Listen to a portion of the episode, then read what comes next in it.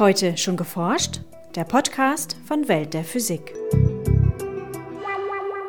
Krankenschwestern haben einfach nicht die Zeit, um sich minutenlang die Hände zu desinfizieren zwischen jedem Patienten. Und da hoffen wir natürlich, wenn sich das herausstellt, dass wir mit dem Plasma das in sehr viel kürzerer Zeit machen können, dass das ein besserer Weg ist. Sagt Gregor Morphil vom Max-Planck-Institut für extraterrestrische Physik in Garching. Hier ist Welt der Physik mit Podcast Folge 85. Mein Name ist Jens Kube. Und ich bin Maike Pollmann. Im Krankenhaus ist Hygiene besonders wichtig, aber nicht immer einfach zu realisieren. Eine neue Möglichkeit kommt aus der Physik. Stark ionisiertes Gas, sogenanntes Plasma, beseitigt Bakterien, Pilze und Viren, ohne dem Menschen dabei zu schaden. Im Gegenteil. In unserem Schwerpunkt erfahren Sie mehr über diese vielversprechende Technik, die sich von der Wundheilung über Lebensmittelhygiene bis hin zur Dentalkosmetik einsetzen lässt. Außerdem berichten wir über die eine Millionste wissenschaftliche Beobachtung mit dem Weltraumteleskop Hubble, über die erhöhte Regenwahrscheinlichkeit in Flughafennähe und über die Gefiederfarbe der ältesten Vögel, aufgedeckt mit modernster Technik. Veranstaltungstipps haben wir dieses Mal für Göttingen, Bayreuth und Stuttgart. Hören Sie nun das Feature von Christina Newinger. Selbst mit Antibiotika lassen sich Krankheitserreger und Infektionen oft kaum bekämpfen. Hier könnte nun die Physik weiterhelfen. Denn Münchner Wissenschaftler haben eine Technik entwickelt, mit der sie ein sogenanntes kaltes Plasma erzeugen. Damit lassen sich Bakterien und Viren effektiver und schneller abtöten als mit gewöhnlichen Desinfektionsmitteln und Medikamenten. Gregor Morphel ist Professor am Max-Planck-Institut für extraterrestrische Physik in Garching und leitet das interdisziplinäre Projekt Plasma-Gesundheitsfürsorge. Wenn man ein Gas immer mehr aufheizt, dann trennen sich die Atome in Bestandteile, Ionen positiv geladene und Elektronen negativ geladene. Und das passiert bei üblicherweise sehr, sehr hohen Temperaturen in der Gegend von 100.000 Grad. Und das ist dann ein Plasma, der ungeordnetste Zustand der Materie. Wenn man aber ein Plasma für die Medizin einsetzen will am Menschen, dann sollte es nicht mehr als 40 Grad sein. Um ein solches kaltes Plasma zu erzeugen, orientieren sich die Wissenschaftler an der Natur. Denn auch in den Blitzen von Gewittern entstehen Plasmen. Der Weg, wie man jetzt kontrollierte kalte Plasmen macht, üblicherweise ist, dass man winzig kleine Blitze erzeugt, typischerweise Millimeter lang und mit einer Zeitdauer von Milliardstel Sekunden. Und dafür aber sehr viele, sodass es aussieht wie ein Teppich von kleinen Blitzen und im Mittel ist es dann einfach nur eine leuchtende Schicht, die das Plasma erzeugt und sehr stabil und kalt. Die kleinen Blitze erzeugen die Wissenschaftler in gewöhnlicher Luft mit Hilfe eines elektrischen Feldes zwischen zwei Elektroden, die etwa die Fläche eines Backofens haben. Wenn das Plasma auf die Luft wirkt, entsteht neben den Ionen und Elektronen auch ein völlig neuer Molekülcocktail. Der enthält freie Radikale, die in der Lage sind, Bakterien, Viren oder auch Pilze abzutöten.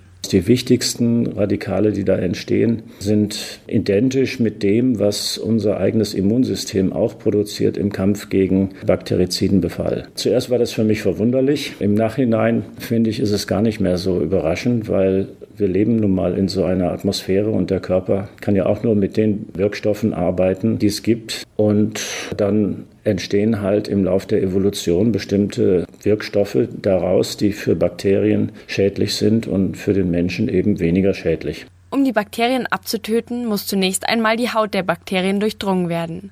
Dazu müssen kleine Löcher in die Haut gemacht werden. Plasma hat verschiedene Methoden, wie das geht. Das sind also neben den chemischen Methoden, die auch von der Bakterizidenindustrie mit flüssigen Materialien erzeugt werden können, gibt es hier zusätzlich noch elektromechanische und thermische Möglichkeiten. Das ist so, als würde ich irgendwo mit dem Hammer draufhauen und dann geht's halt kaputt. Sind die Löcher erst einmal erzeugt, so können die Radikale, die sich in der Luft gebildet haben, in die Bakterie eindringen und sie dort abtöten. Das Plasma hat da den großen Vorteil, dass ja gasförmiger Zustand ist, bewegen sich die Moleküle sehr schnell, typischerweise mit Schallgeschwindigkeit, also 300 Meter pro Sekunde. Und die Wahrscheinlichkeit, in so ein Loch zu treffen und in so eine Zelle einzudringen, ist dementsprechend hoch. Und das bedeutet, man kommt mit sehr geringen Dosen aus. Dort, wo es auf die Haut kommt, liegt es bei etwa ein Teil in einer Milliarde. Und es ist auch so, dass nach wenigen Sekunden, Minuten das meiste wieder rekombiniert und zurückgeht zur Luft, sodass es da keine Rückstände gibt. Das ist also eine sehr umweltfreundliche und schonende Technologie in dem Sinne. Obwohl man mit einem Plasma sehr effektiv in Bakterien eindringen und diese zerstören kann,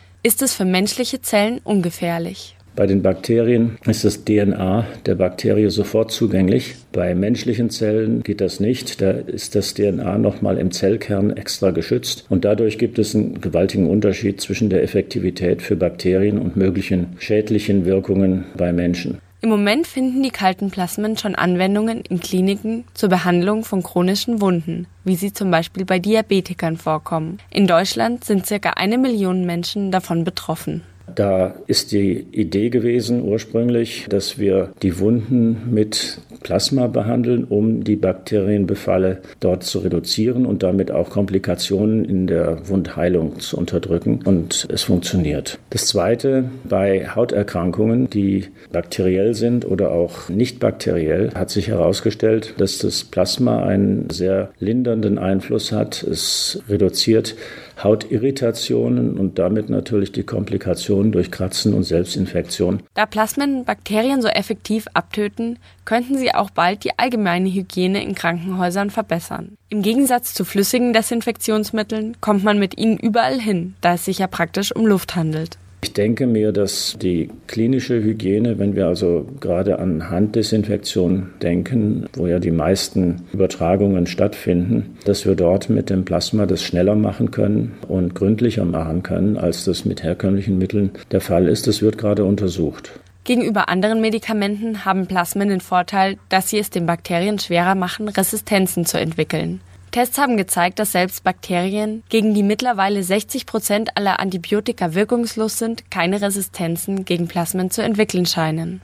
Die normalen Antibiotika, die haben hauptsächlich einen Wirkmechanismus, einen chemischen. Das Plasma funktioniert auf voller Bandbreite. Zum einen haben sie die elektromechanische Komponente, mit der die Löcher in die Haut der Bakterien gemacht werden. Die zweite Sache ist, es werden sowohl die Stickstoffchemie als auch die Sauerstoffchemie angesprochen, also sämtliche Faktoren, die gegen Bakterien wirken können und das DNA zerstören können, tauchen eben in diesen chemischen Reaktionen auf und finden dann auch Zugang ins Innere. Also meine Vermutung ist, dass es sicherlich sehr, sehr lange dauern wird, ehe die Bakterien sich gegen so einen Feind durchsetzen können, falls überhaupt. Aber nicht nur in Krankenhäusern, auch in unserem Zuhause könnten uns kalte Plasmen bald vor Keimen schützen. Dann haben wir auch kleine Geräte, die batteriebetrieben sind. Die sehen aus wie eine kleine Taschenlampe und damit kann man sich selber behandeln und die Finger oder auch Obst oder irgend sowas desinfizieren. Das könnte vor allem für die Vorsorge vor Viruserkrankungen interessant sein. Wir haben vor kurzem eine EHEC-Studie gemacht, wo wir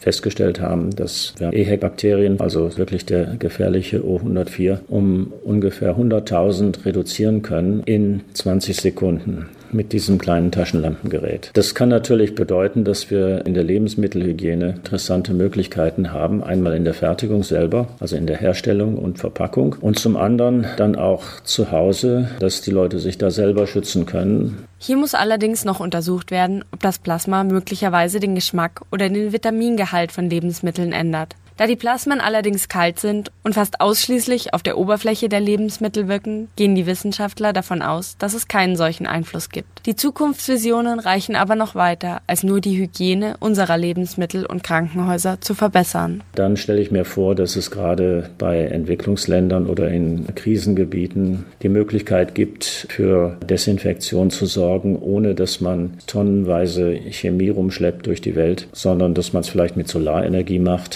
vor Ort Ort. Sollte die Plasmamedizin weiter so vielversprechende Ergebnisse liefern, so werden diese und viele weitere Zukunftsvisionen in den nächsten Jahren mit Sicherheit Einzug in unseren Alltag halten. Wie die US-Raumfahrtbehörde NASA am Dienstag mitteilte, hat das Hubble-Weltraumteleskop seine eine millionste wissenschaftliche Beobachtung vollendet. Das Hubble-Teleskop mit seinem 2,4 Meter durchmessenden Hauptspiegel ist ein Gemeinschaftsprojekt der NASA und der Europäischen Weltraumagentur ESA. Es startete vor etwas mehr als 21 Jahren am 24. April 1990 mit dem Space Shuttle Discovery. Zunächst kam es in die Schlagzeilen, weil die Optik nicht perfekt scharf war. Nach einer ersten Reparaturmission des Space Shuttles Endeavour im Dezember 1993 konnte das Teleskop seine Leistungsfähigkeit perfektionieren. Bekannt geworden sind vor allem die farbenfrohen und detailreichen Aufnahmen von Hubble mit der charakteristischen abgeschnittenen Ecke.